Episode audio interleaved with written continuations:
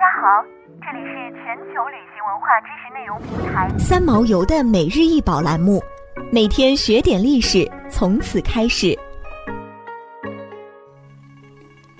每天学点历史，从每日一宝开始。今天给大家介绍的是夔龙文舟，为春秋时期的青铜器，高八点七厘米，口径最大径十九点二厘米，于一九八八年太原市金盛村赵青墓出土。现收藏于山西博物院。此器为椭圆形，竖颈，后唇微敛，腹略鼓，小圆底，下接圈足，腹壁有一对环形耳，腹部是宽窄两周细夔龙纹，龙互相缠合，下腹部有垂叶纹，垂叶内用相向夔龙做填纹，上下纹带间以凸弦纹为界纹，上刻勾云纹，周为饮酒器。是春秋中期以后出现的新器型，肩部一对环耳，双手扣紧举起使用，是非常典型的实用器。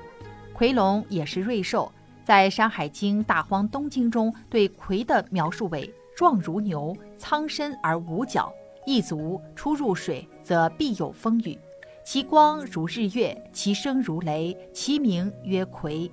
之所以夔龙纹会受欢迎，是因为相传舜的二臣名一为夔，一为龙，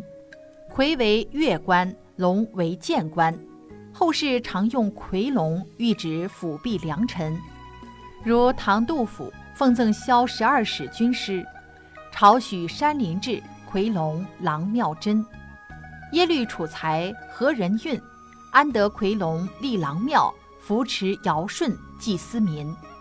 另外，根据《说文》记载，夔神虚也，如龙，一足，象有角、手、人面之形。